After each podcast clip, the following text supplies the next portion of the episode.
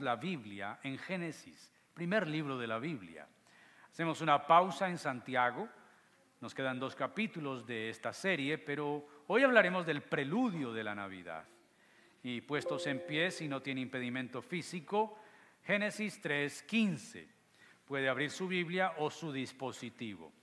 Y también le invito a poner su dispositivo en modo silencio, en vibración, para que no se escuche ningún sonido de teléfono mientras no debería sonar en un momento del culto, para que por favor no interrumpamos. Dice Génesis 3:15. Leeremos la Reina Valera y luego la Nueva Biblia de las Américas. La Reina Valera dice, así dice la palabra del Señor. Y pondré enemistad entre ti y la mujer y entre tu simiente y la simiente suya.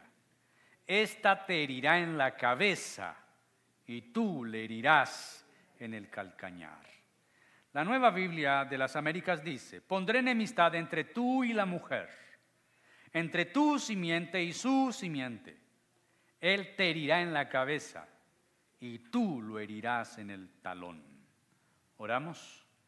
Muy agradecidos esta mañana, buen Dios Señor, gracias porque nos das la vida, es don tuyo. Estamos en este lugar no por un golpe del destino ni de la suerte, no creemos que sea ni siquiera nuestra propia voluntad la que nos trajo, tú nos moviste, porque tú eres el que produce tanto el querer como el hacer, porque en las cosas tuyas nuestra carne no quiere, pero tú lo produces. Nos congregamos en tu nombre este día que es el día tuyo. Y hemos adorado tu nombre, hemos cantado tu palabra, hemos cantado el Evangelio, hemos ofrendado como parte de nuestra adoración y ahora te pedimos que nos permitas escuchar tu palabra, escuchar tu voz. Háblanos, instruyenos, capacítanos, exhórtanos, examínanos. Que tu palabra haya fe, eh, produzca fe en nosotros, pues la fe viene por el oír y el oír por tu palabra. Señor, esta congregación y mi vida está en tus manos. Soy solamente un mensajero. Permíteme entregar el mensaje para la gloria de tu nombre en Cristo Jesús. Amén. Salude a la persona que está al lado suyo o atrás de usted y dígale buen día. El Señor la bendiga. Me alegra verle. El Señor le bendiga. Saludamos a los amigos y hermanos que están a través de Facebook y del YouTube. También estamos recibiendo sus reportes de dónde nos están viendo y escuchando.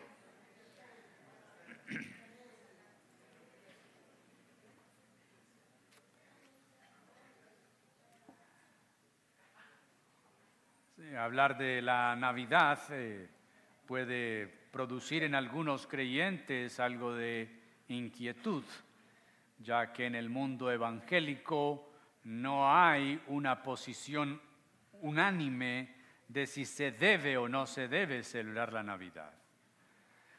Con certeza lo que sí podemos decir es que Jesús no nació un 25 de diciembre, pero con certeza también podemos decir que Jesús nació. Ahora, el Señor nos ordena a celebrar su muerte a través de la cena, y es un mandato y es un sacramento pero entendemos que no hay redención si no hay encarnación. Por lo tanto, la historia de la redención comienza con la encarnación, o sea, el nacimiento de Jesús.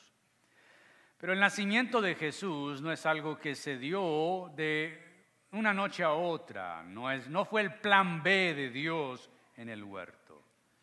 La redención es el plan de Dios desde antes de la fundación del siglo. Nosotros creemos en un Dios que es omnisciente, Dios todo lo sabe. ¿Cuántos creen eso? Y así no lo creas, es verdad. Pedro utiliza una palabra, solo el apóstol Pedro en su primera carta, hablando de la presciencia de Dios, y es el conocimiento anticipado que Dios tiene de todas las cosas. Y hoy vamos a hablar del preludio de la Navidad desde Génesis 3, porque Génesis 3 es el origen de la Navidad.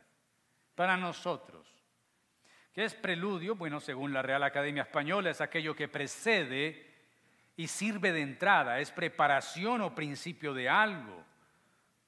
Algunos eh, otras palabras que son sinónimos es comienzo, inicio, introducción, anuncio, presentación. Y cuando hablamos de Navidad, realmente es una palabra que también tiene su historia, pero dentro del mundo cristiano, dentro del mundo de la Biblia, esto se conoce más bien como el adviento. La palabra adviento del latín adventus significa llegada, así que se habla de los advientos de Jesús, su primera llegada en Belén y su segunda venida que está próxima para nosotros. Así que a medida que la iglesia cristiana se consolidó hacia el siglo V y se consolidó como la iglesia católica por Constantino, recordemos que fue Constantino, emperador romano, quien promulgó que el cristianismo ya no sería perseguido, sino que sería la iglesia oficial del imperio romano, palabra latina, sería la iglesia católica que es universal. Así que ellos cambiaron una fiesta que era pagana en eh, en Roma el natalicio del sol, que se celebraba el día 25 de diciembre. Constantino fue cambiando muchas costumbres paganas y les dio un toque religioso, entre ellas 25 de diciembre, como proclama de celebrar el nacimiento de Jesús. Volvemos a decirlo para nosotros, Jesús no nace un 25 de diciembre, pero tuvo que haber nacido. Y aunque la Biblia no manda a celebrar su nacimiento, tampoco prohíbe hacerlo. Por lo tanto, la iglesia puede encontrar en esto un acontecimiento para anunciar el Evangelio, para hablar de Jesús, ya que la gente habla de Jesús en estas épocas, aunque el mundo celebra más diciembre que Navidad. Carlos Spurgeon o Charles Spurgeon, el gran predicador inglés conocido como el príncipe de los predicadores, dijo lo siguiente, abro comillas, para que Dios pudiera manifestarse en el Cristo, es posible que hasta el pecado se haya permitido.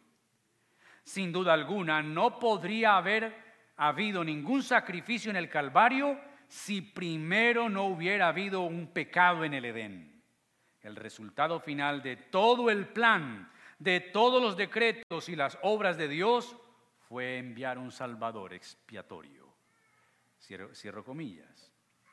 ¿Qué significa esto que quiso decir Spurgeon? Spurgeon dice que para que Jesús hubiese venido a redimir el mundo, primero tuvo que haber un pecado que redimir. Por tanto, el origen de la Navidad no es necesariamente irnos a Belén de Judá, sino que tenemos que irnos al huerto del Edén, miles de años atrás que la venida de Jesús, el Dios hecho carne, es la respuesta y la solución de Dios que dio a la humanidad para poder rescatar al hombre de sus pecados y de los efectos mortales que el pecado trajo. Hoy hablaremos de preludio de Navidad. Veremos desde Génesis cómo es que el adviento o la primera venida del Salvador tuvo un porqué, un cuándo, un cómo y un para qué. ¿Cómo poder entender Génesis 3? Me imagino que ustedes han leído Génesis 3. En la lectura del Génesis, el capítulo 1 puede leerse aparte, es todo el inicio de todo lo creado. Pero el capítulo 2 y 3 debe leerse como una unidad. Allí se crea el hombre, se le da órdenes al hombre, pero a partir del hombre también se crea Eva, y viene todo el asunto de vivir ellos en el huerto y llega el capítulo 3. El capítulo 3 es un punto de quiebre para la historia bíblica y la historia de la humanidad. Pero ¿cómo podríamos ver a Génesis 3? Podríamos decir creado, de creado a caído. Y es la catastrófica realidad. No solo por las consecuencias que vinieron como castigo y designio del Creador, sino por las razones que motivaron esa desobediencia. Y más que esto, al final la herencia que marcó la vida del ser humano de allí en adelante. Lo que somos hoy es a causa de lo que pasó en Génesis 3. Pensar en la caída del ser humano es pensar en desobediencia, es pensar en deslealtad, en concierto para delinquir, es pensar el mal, es codiciarlo, es planearlo, llevarlo a cabo. El papel de la serpiente fue poner en el corazón de Eva el pensamiento de la posibilidad de que las cosas no eran como Dios había dicho y que las motivaciones del creador al poner reglas y direccionamientos eran otras, como si Dios tuviera una agenda escondida. El hombre, la humanidad representada por Adán y Eva, cavila en su corazón y considera el camino contrario. Ve la posibilidad de crecer, de engrandecerse y toma la decisión de ir en contra de Dios. Considerar la posibilidad de que el Creador estuviera mintiendo o escondiendo la realidad. Considerar la posibilidad del acceso a la grandeza, considerar la posibilidad de salir de la sumisión y la dependencia del Creador y entrar en independencia, el deseo profundo y encantador de la emancipación caló en el corazón de nuestros padres y este cayó. Cayó en la trampa de la serpiente y cayó del lugar y posición del privilegio que tenían de la mano del Creador. Y es que desde el Nuevo Testamento se prende la luz para entender la personalidad de la serpiente. Se trata de un ser que habla, de un ser que piensa, de un ser que razona, argumenta e intenta convencer con éxito. Y estas características hacen que la serpiente, más que un animal, sea una persona, un querubín. Sus palabras sugestivas y lisonjeras salen de una mente elaborada y que piensa con un propósito, un objetivo y los logra. Ahora, mi querido, la vida del ser humano luego de la, caída es una vida de privilegios perdidos, de trabajo pesado, de injusticia, de muerte, de sufrimiento, pero también de promesa de restauración y rescate. Miren, Dios, aparte de que recibe, y a pesar de que recibe la ofensa de nuestro pecado, de la frustración por el revés sufrido de su criatura, otorga protección, sustento y provisión para la redención. Y de allí muestra que el ser humano que ha salido de su corazón cuenta con su amor inquebrantable, pero también ese amor incluye justicia. Por eso leeremos que Dios los arroja del huerto y luego leeremos más adelante que Dios envía diluvio. Y en la humanidad y en las generaciones siguientes hasta el día de hoy, veremos la realidad de las consecuencias nefastas de la caída. Pero también veremos el amor de Dios como Padre que va al rescate de la humanidad, porque la caída no acabó con el caído y tampoco acabó con el amor de Dios. Quiere decir, Dios es un Dios que hace nuevas todas las cosas. En el pecado del huerto, Dios pudo haber dicho, qué fracaso, qué fiasco este ser humano, y coger a la humanidad como quien se equivoca escribiendo en un papel arrugarlo, soplar y volver al mundo un polvo cósmico.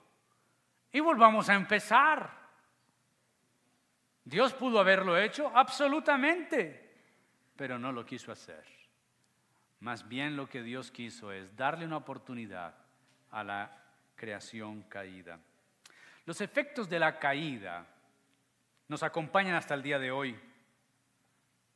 Las enfermedades, los fracasos, las iras, nuestro carácter a veces fuerte y rudo, nuestra personalidad incierta, nuestros pensamientos corruptos, nuestra debilidad carnal y moral, las guerras, los pleitos, las iras, los celos, la muerte, el robo, la envidia, la traición, el engaño, toda la lista que usted pueda escribir son las consecuencias de nuestro pecado.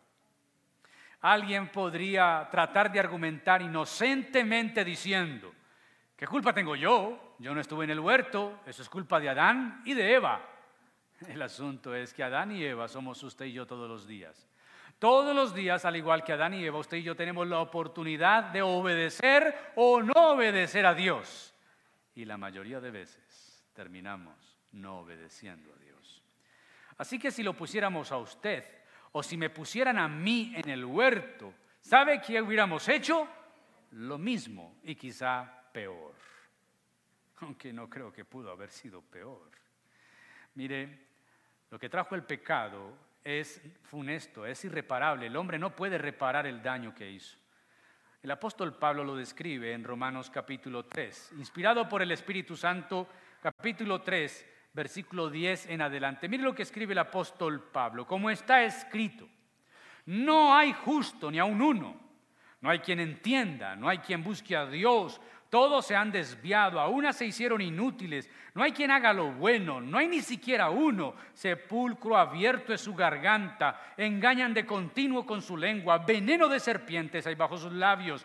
Llena está su boca de maldición y amargura, sus pies son veloces para derramar sangre. Destrucción y miseria hay en sus caminos y la senda de paz no han conocido. No hay temor de Dios delante de sus ojos. ¿Qué radiografía la que Pablo hace? De una humanidad caída. Veamos entonces cómo es lo que Dios pronuncia en Génesis 3, en el huerto. Tiene repercusiones eternas. Son palabras de juicio, juicio que hasta el día de hoy sufrimos, pero también hay palabras de esperanza, de una redención que vendría cuando un niño naciera una noche fría en un establo en Belén de Judá. Tres puntos para esto. Hablaremos de la tentación, primero, Luego hablaremos de las consecuencias como segundo y tercero, la gracia de Dios. ¿Cuál es lo tercero? Vaya por favor conmigo al capítulo 3, versículo 1. ¿Cómo se gesta la tentación? Ahora, surge una pregunta y es, ¿cómo puede entrar la tentación a un huerto que en el capítulo 2, cuando Dios termina de crear, dice la Biblia, y vio Dios todo lo que había hecho, que era bueno en gran manera. ¿Cómo puede ser que en un huerto, en una perfecta creación, entre el mal? Bueno, quizá encontremos una respuesta en este primero versículo de Génesis.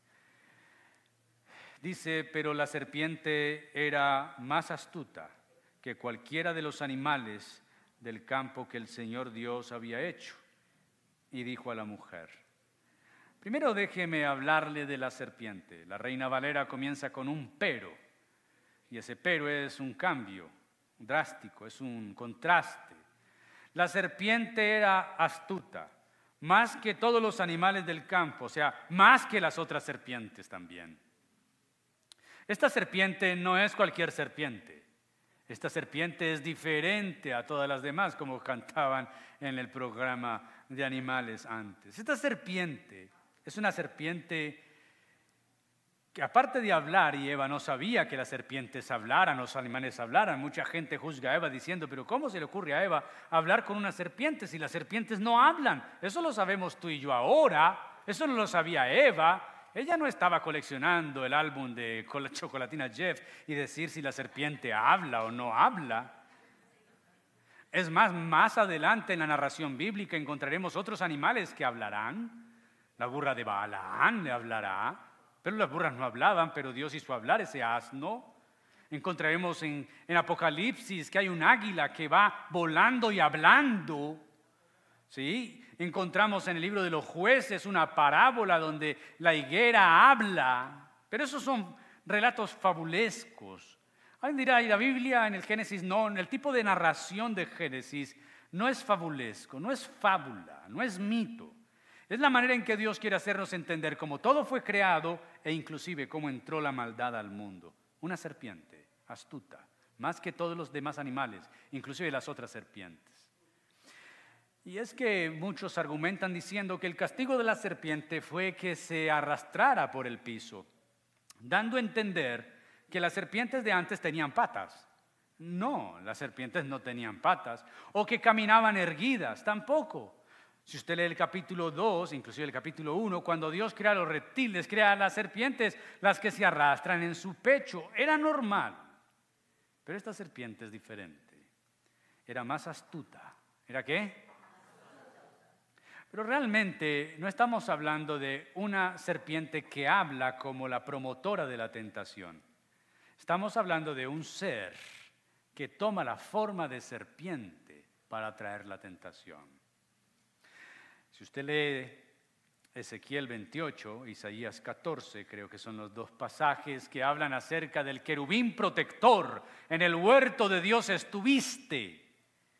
Quiere decir que el Edén era perfecto, era bueno, pero había un querubín allí protegiendo y este querubín quiso quedarse con la nueva creación de Dios. ¿Qué hace la serpiente? Habla a Eva y pone en cuestión, o más bien cuestiona lo que Dios ha dicho. ¿Cómo sabe esta serpiente lo que Dios ha dicho? Porque estaba allí cuando Dios lo, dijo. ¿Y cómo estaba? Como el diablo, como Satanás. No, estaba allí como un querubín, como alguien que Dios puso a proteger ese lugar. Y escuchó las palabras que Dios pronunció sobre Adán al igual que estuvo como diablo en el bautismo de Jesús y escuchó las palabras que Dios dijo a Jesús, tú eres mi hijo amado, y utiliza esas mismas palabras en el desierto para decirle, si tú eres el hijo de Dios, quiere decir, el diablo ha sido metido desde el principio. Y nótese cómo cuestiona las palabras de Dios. ¿Con que Dios os ha dicho, no comáis de todo árbol del huerto? La mujer respondió a la serpiente, del fruto de los árboles del huerto podemos comer, pero del fruto del árbol que está en medio del huerto, dijo Dios, no comeréis de él, ni le tocaréis para que no muráis. Entonces la serpiente dijo a la mujer, no moriréis, sino que sabe Dios que el día que comáis de él, serán abiertos vuestros ojos, seréis como Dios sabiendo el bien y el mal. Este pasaje de las Escrituras nos presenta el relato cómo la serpiente, en este caso el diablo, le habla a Eva en el huerto, le hace creer que todo lo que Dios le ha dicho no es cierto. De hecho, la tentación y la acusación que hace el diablo no es contra Adán y Eva, es contra Dios y su carácter santo. Apocalipsis 12, 9 se identifica a la serpiente como el diablo y Satanás. Satanás es una palabra hebrea que significa adversario. Diablo es una palabra, un término griego que traduce como acusador o calumniador. Este segundo nombre se explica en el versículo de Apocalipsis 12:10, cuando hay un cántico de los remidos, de los remidos diciendo, aleluya, ha sido lanzado fuera, echado fuera el acusador de nuestros hermanos, el que nos acusaba delante de Dios de día y de noche. Ahora, este concepto de acusador también lo encontramos en el Antiguo Testamento en Job capítulo 1, versículos 9 al 11, donde el acusado o calumniado es Job. ¿Recuerdan cuando Satanás llega delante de Dios? Es que Job te sirve de gratis, pero quítale lo que tienes y verá cómo reniega. Pero también encontramos en Zacarías 3.1, donde el acusado y calumniado es el sumo sacerdote Josué, el cual Ezequiel lo ve, Zacarías lo ve en una visión y está con sus ropas sucias y el diablo lo acusa, pero Dios lo santifica.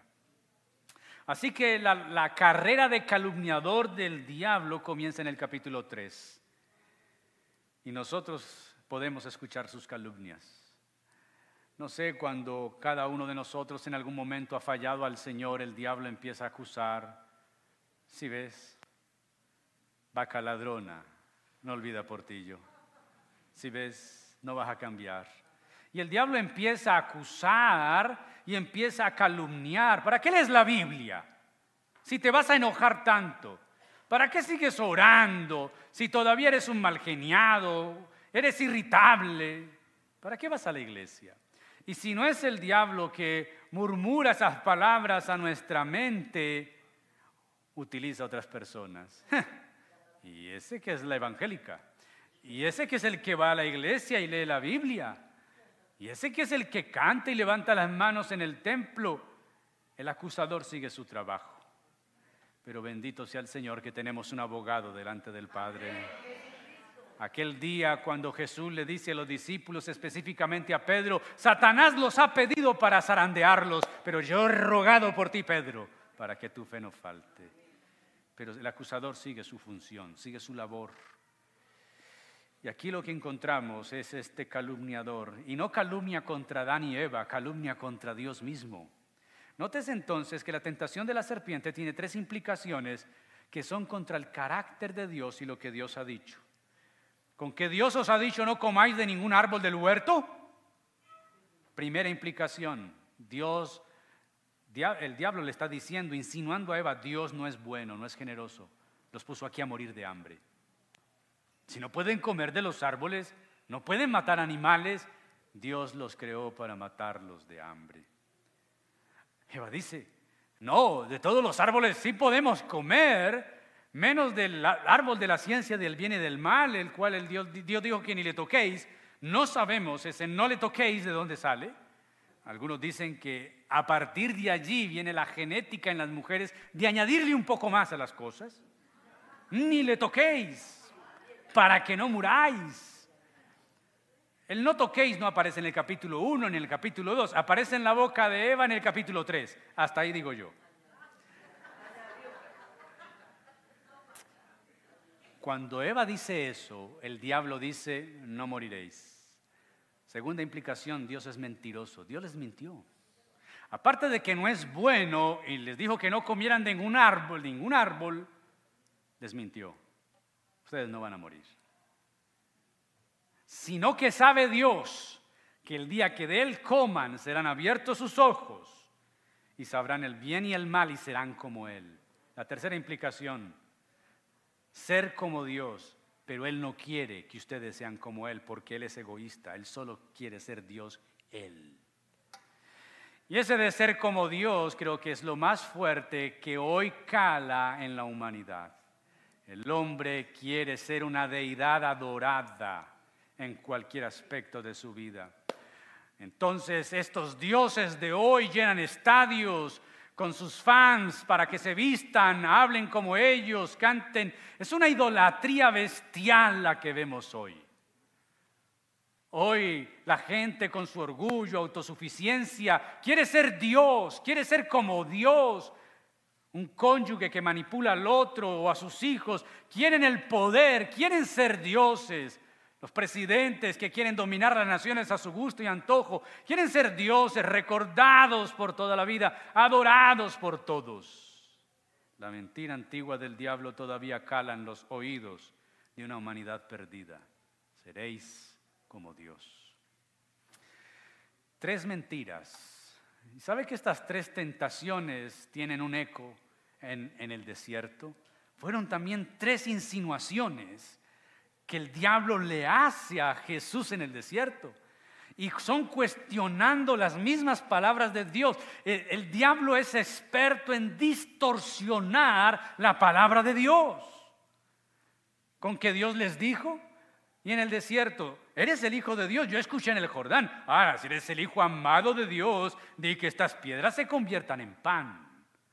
Esas mismas tres fuentes de tentación, Juan las escribe en su carta diciendo, porque todo lo que hay en el mundo, los deseos de los ojos, los deseos de la carne y la vanagloria de la vida no provienen de Dios, sino del mundo. Y el mundo pasa y sus deseos, pero todo el que hace la voluntad de Dios permanece para siempre.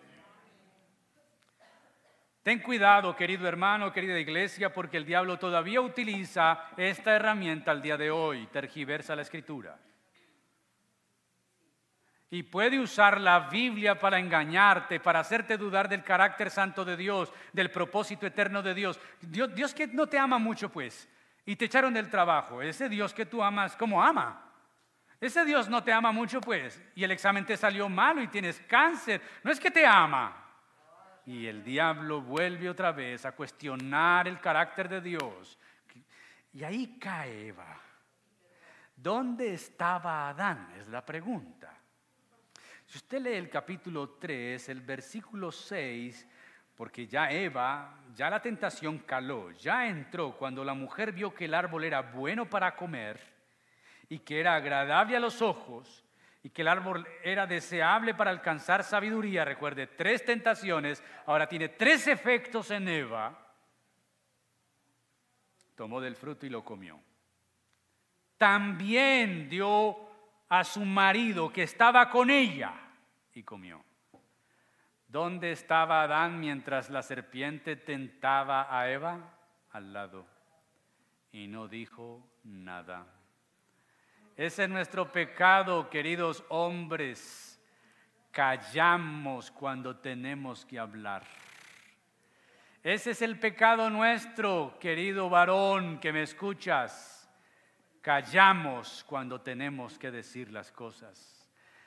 Y tristemente vivimos en una sociedad donde el hombre habla, pero cuando está borracho. Y nadie lo para. Pero no somos capaces de hablar cuando tenemos que hablar y decir las cosas con respeto, con carácter, con decisión y decir no es así, debe ser así. Por eso vivimos en una sociedad matriarcal donde la mujer ha tenido que tomar las iniciativas que el silencio de los hombres no ha podido tomar. Una vez lo dije este año, Y es que los varones tenemos que retomar el liderazgo bíblico que nos fue dado. Somos cabeza, somos sacerdotes. Y las mujeres y los niños, los hijos, ruegan por hombres que se levanten a cumplir su papel. Ok, las consecuencias. Porque lo comieron, hay consecuencias. Versículos 8 al 19.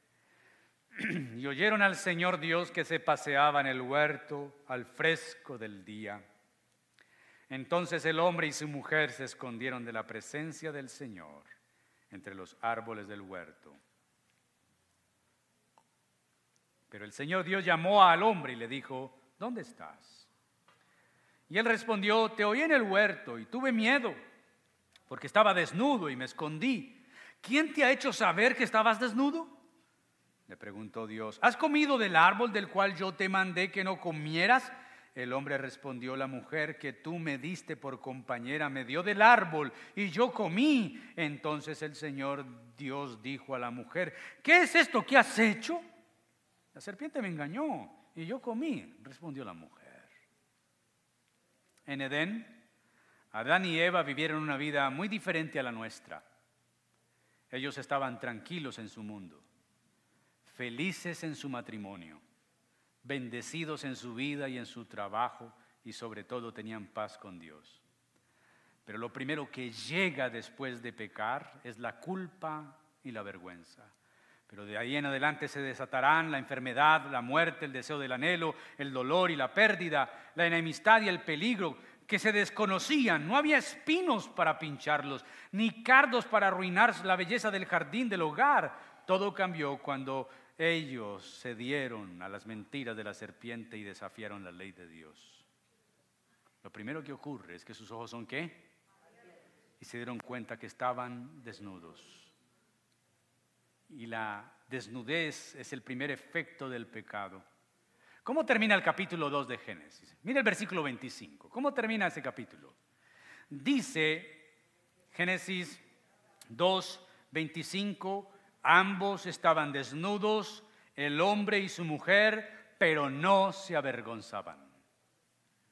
¿Qué es lo primero que ven y sienten cuando pecan? Vergüenza. Ahora, el matrimonio es santificador y es redentor. Porque en el matrimonio la vergüenza de la desnudez cae. Matrimonio no estoy hablando de los que experimentan, que se juntaron a ver si se entienden. No, cuando se busca la bendición del Señor en el matrimonio, el matrimonio redime esta parte.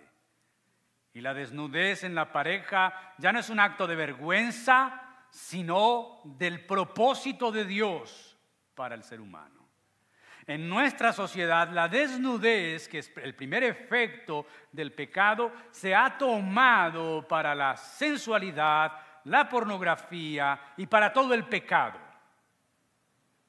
Así que incrementa el efecto del pecado en el ser humano. Pero hay tres relaciones vitales que se deterioran y se dañan a causa del pecado. Como efecto del pecado, la primera relación que se deteriora es la relación de pareja. Versículo 14, el Señor dijo a la serpiente, bueno, esa serpiente dejémosla tranquila. Vamos al versículo 16. Ahorita hablaremos de la serpiente. Mire lo que le dijo Dios a la mujer. En gran manera multiplicaré tu dolor en el parto, con dolor darás los hijos, a luz los hijos. Parece ser, Eva no era todavía mamá, no lo relata el texto, que las mujeres experimentarían dolor al dar a luz, pero a causa del pecado el dolor se multiplicaría. Pero la relación con su esposo sería tensa. Versículo 16. Con todo tu deseo será para tu marido y él tendrá dominio sobre ti. Y desde esa fecha hasta el día de hoy hay una tensión relacional entre hombres y mujeres, que han llamado la guerra de los sexos, la guerra del género, que ha desatado dos posiciones adversas y antibíblicas, el machismo que tanto daño le ha hecho a la sociedad. Y el nuevo machismo que se llama feminismo. Quiere decir, ambas posiciones tienen esta filosofía. ¿Quién es más grande? ¿Quién atropella más? ¿Quién va a ganar? Y esto se traslada al campo matrimonial, donde en el matrimonio empieza a haber una guerra de poderes. ¿Quién manda a quién? ¿Quién cede? El hombre, a causa del pecado, ha usado su fuerza física para dominar a la mujer. Bestial. Pero la mujer se ha dado cuenta que a través de su cuerpo y del sexo puede dominar a su marido, aún más bestial todavía. Alguien puede ir y denunciar a un hombre porque la golpeó, pero nadie puede ir, ningún esposo puede ir a denunciar a su mujer. ¿Por qué? Porque no se acuesta conmigo. Me tiene durmiendo en la sala hace tres meses. Eso es violencia. E, eso es dominio. La relación de pareja se daña. La relación con la creación se daña. Versículo 17, el Señor dijo a Adán, por cuanto a esto has hecho, escuchando la voz de la mujer y comido del árbol del cual te ordené, diciendo no comerás de él, maldita será la tierra por tu causa. La tierra recibió maldición a causa del pecado. Así que la relación con la creación se ha perdido. El hombre al cual Dios lo puso a señorear y a gobernar y a cuidar el huerto, lo ha destruido. Ahora tenemos los efectos en el cambio climático, tenemos los efectos en todo lo que vemos a través de las noticias, la contaminación. ¿Sabe usted que solamente el 20% del agua que hay en el planeta es dulce? El resto de lo que es un planeta llamado Tierra, que debería llamarse planeta agua, es agua salada. Los polos se están descongelando. Hay animales que entraron en vía de extinción, hay animales que ya no los conoceremos sino por fotos. Hay miedo por escasez de alimentos, hay miedo por la escasez de agua. Quiere decir, el daño hecho a la tierra es irreversible. ¿Causa de qué? Del pecado, de la maldición. Tenemos que ser ecológicos, pues tenemos que cuidar el planeta entre más lo podamos hacer. Es un acto civilizado, es un acto de respeto social. Pero nosotros los cristianos, los que leemos la Biblia, sabemos que el daño es irreversible y que el fin de este planeta, según Pedro, es el fuego. Los elementos ardiendo se fundirán. Pero la tercera y más grande relación que se rompe la relación con Dios. Nótese lo que dice el texto, versículo 6 de ese capítulo 3, perdón, el, el versículo 8 cuando dice que Dios se paseaba en el huerto al fresco del día. ¿Usted se imagina eso? ¿Usted se imagina a Dios bajando al huerto? Querubines que son los guardaespaldas. Siempre donde la gloria de Dios hay querubines. Donde está la gloria de Dios hay querubines. Había un querubín allá, pero este se torció. Y Dios paseándose en el huerto, hablando con Adán. Adán, ¿cómo vas? ¿Qué tal? ¿Qué te ha parecido? ¿Qué frutos has comido? ¿Cómo ves el río? E, esos ríos que regaban al huerto tenían piedras de oro y diamantes que se veían ahí. Y Adán cogía diamantes y jugaba zapito en el agua. Dios se paseaba en el fresco del día y hablaba con Adán porque dice, oí tu voz, oí tu voz y me escondí. Quiere decir, Dios hablaba en ese huerto. Pero ahora, aunque Dios es omnipresente, omnisciente y sabe todo, pregunta Adán, ¿dónde estás? Ya no te veo. Y es porque se está escondiendo de Dios, porque la vergüenza también trajo miedo y fue miedo de Dios. Claro, Dios nos advirtió, Él nos dijo, no lo hagan. Y aquí estamos desnudos, no sabíamos que estábamos así. Se cosieron unos delantales con hojas de higuera y se escondieron. Entonces ya Dios no ve a su criatura, la criatura se esconde de Dios, la comunión se ha perdido. Pero bendito sea Dios que siempre toma la iniciativa. Él sigue insistiéndonos. Y es ahí donde se ve la gracia de Dios. los efectos del pecado van a ser muchos más. Si sigue usted leyendo, encontrará que, aunque la, tierra es maldita, dice, con trabajo comerás de ella y no que el trabajo sea un efecto de la maldición, ¿no? Como el negrito del Batey, que decía que el, trabajo lo hizo Dios como castigo, ¿no? Ya, Adán tenía que trabajar en el capítulo 1 y el capítulo 2 Dios le dice, has de labrar la tierra, has de cuidar el huerto, eso es trabajo. Lo que pasa es que después del pecado, el trabajo se vuelve una fuerza que no va a devolvérsele al hombre. Toda la fuerza que el hombre ponga en su trabajo, esa fuerza quedará en lo que hace, su fuerza se desgastará hasta que llegue a la tumba. Y entonces, dice el Señor, que espinos y cardos te producirán, comerán plantas del campo, con el sudor de tu rostro comerás el pan hasta que vuelvas a la tierra, porque de ella fuiste tomado, pues polvo eres y al polvo volverás. ¿Dónde se ve la gracia de Dios? La gracia de Dios se ve al sacarlos del huerto. El versículo 20. El hombre puso por nombre a Eva eh, le puso a Eva su mujer porque era la madre de todos los seres vivientes. El Señor Dios hizo vestiduras de piel para Adán y su mujer y los vistió. Se sigue leyendo. Entonces el Señor, Dios dijo, ahora el hombre ha venido a ser como uno de nosotros, otro plural que muestra la Trinidad de Dios, conociendo ellos el bien y el mal. Cuidado ahora que no vaya a extender su mano, tome también del árbol de la vida y coma y viva para siempre. El Señor Dios lo echó del huerto del Edén, para que labrara la tierra de la cual fue tomado. Expulsó pues al hombre al oriente del huerto del Edén y puso querubines. ¿Qué puso?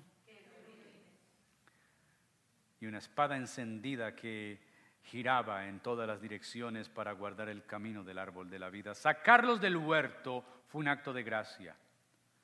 Si el hombre permanece allí en su pecado, en rebelión con Dios y come del árbol de la vida, su pecado no tendría solución. Serían seres eternos pero caídos. Dios no nos dejaría en esa maldita condición para siempre. Vamos sacarlos. Porque si cogen del árbol de la vida y comen, serán malditos pecadores eternos. Frente a esto, el profesor y teólogo Theo Donner, escritor también en su libro El texto que interpreta el lector, dice lo siguiente, abro comillas, el miedo que le inspira al ser caído la presencia de Dios en el huerto permite entender que aunque la expulsión del huerto es una expresión de la gracia de Dios, porque Él ha cambiado esa relación, ser pecador y vivir en la presencia de un Dios santo sería la situación más difícil y más incómoda posible para el ser humano. Es por eso que Dios no lo permite, cierro comillas. Pero además de ello, expulsarlos del texto tiene que ver también con esta razón. Dios es supremamente santo para convivir con el pecado. Así que romper la comunión y distanciarse de ello era lo que tenía que hacer. Lo hizo con su Hijo en la cruz cuando cargaba con todo nuestro pecado y lo dejó solo. Hemos de notar también que Dios maldice la serpiente. Voy conmigo al capítulo 3, versículo 16. Dios dijo a la serpiente, por cuanto has hecho esto, maldita serás más que todos los animales. Quiere decir, todos los animales serían malditos porque vino la maldición sobre la tierra. Más que todas las bestias del campo, sobre tu vientre andarás, polvo comerás todos los días de tu vida. No es que la serpiente fue sentenciada a arrastrarse porque fue el instrumento que Satanás utilizó. No, Dios no le está hablando a la serpiente como reptil, le está hablando al ser que se transformó en serpiente para hablar y tentar a Eva. Le está hablando al diablo. Tú vivirás arrastrado, lamiendo el polvo como un enemigo derrotado. Ese fue el día en que Satanás fue expulsado de la presencia de Dios. Quiere decir, mientras el diablo hacía caer al ser humano, el diablo mismo estaba cayendo. Cuando Dios expulsa a Adán y Eva, también expulsa a la serpiente, al diablo mismo. Sería un espíritu errante. Y notes el versículo 15. Pondré enemistad, le dijo Dios a la serpiente, entre tú y la mujer entre tu simiente y su simiente. Él te herirá en la cabeza y tú le herirás en el calcañar o en el talón. Hasta aquí hemos escuchado juicios y consecuencias, pero estas son palabras de gracia. Génesis 3, 15. Nótese, Dios maldice a la serpiente, maldice la tierra, pero no maldice al hombre. Y Génesis 3.15 es conocido como un protoevangelio. Es la primera anunciación y aparición del Evangelio Redentor. Se trata de una enemistad entre el mal y el hombre que va a subsistir a través de los tiempos, pero la versión de los 70, conocidas como la Septuaginta o el Antiguo Testamento en griego, al colocar aquí un pronombre masculino, da a entender que la victoria será obtenida no por todos los hombres, que de hecho están bajo el poder del maligno, sino por uno de los descendientes de la mujer. Algunos consideran que la descendencia de la mujer debe interpretarse como una forma colectiva, mientras que otros la interpretan en una forma individual como una referencia al Mesías. Una cosa sí es cierta, la victoria individual de Jesús sobre la serpiente o el demonio, es también la victoria de todos aquellos que optan por creer y recibir por fe el sacrificio de Cristo Jesús.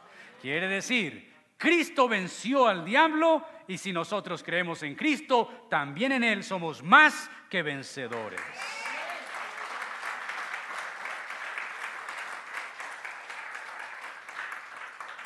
La serpiente hirió a Jesús en el talón a ese descendiente de la simiente de la mujer. Pero es interesante por qué de la simiente de la mujer, si Adán es la corona de la creación. Pablo luego escribiendo a Timoteo dice que la mujer no ejerza dominio sobre el hombre porque el hombre fue creado primero y la mujer no fue tentada, la mujer fue tentada y no el hombre. Parece que en la historia de la humanidad la mujer quedó con una deuda de ser ella la que se dejó seducir. Sin embargo, Dios que redime, dice, si por la mujer entró el pecado, por una mujer entrará la solución. Por eso Gálatas 4:4 el apóstol Pablo escribe diciendo, y cuando vino el cumplimiento del tiempo, vino Cristo, nacido bajo la ley, nacido de mujer. Si por la mujer entró el pecado, por una mujer entrará la solución, una simiente de ella. La serpiente hirió a Jesús en el talón cuando crucificó al Señor. El término herir en el hebreo, herir en la cabeza o herir en el talón es la misma palabra, pero los efectos son diferentes. Si alguien es herido en el talón, sobrevive pero una herida en la cabeza es mortal. La referencia es esta. Tú lo vas a herir en el talón.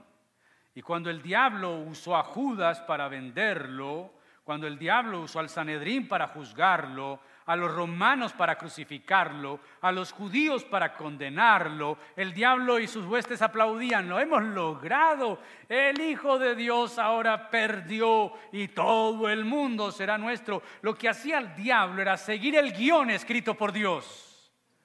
Tú lo vas a matar pero yo lo voy a levantar y lo exaltaré hasta lo sumo y le daré un nombre que es sobre todo nombre, para que en el nombre de Jesús se doble toda rodilla de los que están arriba en el cielo, abajo en la tierra y toda lengua confiese que Él es el Señor para la gloria de Dios Padre. El diablo pensaba, el diablo pensaba que esta profecía que Dios le dijo en el huerto estaba fallando. ¿Qué? Ella me dirá en la cabeza, no, yo lo estoy matando. Mira a tu hijo agónico allá pidiendo ayuda y tú lo dejaste solo. Pero al tercer día, la piedra se movió. No para que Jesús saliera, sino para que nosotros entráramos a ver que Él vive. Mis queridos, comenzó la victoria de Jesús. En Juan 12:31 Jesús dijo, ahora es el juicio de este mundo. Ahora el príncipe de este mundo será echado fuera. Cristo empezó esa obra en la cruz y la ha de continuar hasta que la perfección en el fin del mundo, con la completa destrucción del reino de Satanás, leemos en Apocalipsis, y el Satanás y sus ángeles serán arrojados al lago de fuego. El apóstol Pablo lo deja claro en Romanos 16, 20, y el Dios de paz aplastará en breve a Satanás bajo vuestros pies. Tenemos un enemigo que pretende destruirnos pero cuando escuches al acusador, no mires al cielo, mira a la planta de tu pie y dile, no tienes poder, Cristo ha vencido. Como conclusión, hermanos, este capítulo vemos cómo se dio la tragedia de la humanidad a causa del pecado del hombre, cómo la criatura se revela contra su creador, pero también el pasaje nos deja la esperanza de que este Dios no dejará para siempre caído al pecador. Vemos la luz de la redención. Así que si vamos a hablar de Navidad, no vamos a Belén, vamos al huerto. Porque no hay niño en Belén si no hubiese pecado en el huerto. Y el pecado del huerto es tu pecado, es mi pecado. El juicio es para ti y es para mí. Lo que hicieron nuestros padres lo haríamos nosotros idénticamente y todos los días lo hacemos. La Navidad comienza en un huerto. Ahora, la muestra de la gracia también es que cuando el hombre peca, siente vergüenza al estar desnudo y se cubre haciéndose un delantal de hojas de higuera, capítulo 3, versículo 7. Pero Dios después de pronunciar sus juicios, le pone a ellos delantales de piel de animal. Y Jehová Dios hizo al hombre y a su mujer túnicas de pieles y los vistió. Génesis 3:21 como Dios diciéndole al hombre y nos dice a nosotros hoy, mira, el problema de tu pecado y las consecuencias que esto trae, tú no lo puedes resolver, eso lo resuelvo yo. Cubrir con túnicas significó un sacrificio de un animal. Miles de años después, Juan Bautista vio caminar a Jesús hacia él y dijo, he ahí el Cordero de Dios que quita el pecado del mundo. Ahora el niño envuelto en pañales, 30 años después envuelto en sangre, con él somos revestidos para la justicia de Dios. Ahora estamos revestidos no con las túnicas que Dios cubrió a Adán y Eva, estamos revestidos con la sangre del Hijo de Dios. Justificados pues por la fe, tenemos paz para con Dios. Su sangre nos ha limpiado de todo pecado. Bendito sea Dios por su gran misericordia y su gracia para con nosotros, como le dijo al ángel a María cuando anunciaba el nacimiento del Mesías en Mateo 1:21, y dará a luz un hijo y llamará su nombre Jesús, porque él salvará a su pueblo de sus pecados, a su pueblo. Él no salvará a todo el mundo, salvará a su pueblo de sus y terminamos recordando las palabras del apóstol Pablo a los Romanos 5, 8.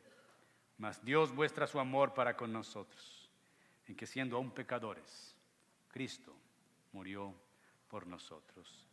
Mis queridos, no hay redención sin encarnación, no hay encarnación sin el pecado que nosotros cometimos, del cual somos culpables, pero que Cristo cargó en la cruz para perdón nuestro. Adoremos al Señor porque la Navidad comenzó en un huerto. Y la Navidad, el Adviento, tiene una segunda parte. Cristo volverá por los suyos. Puestos en pie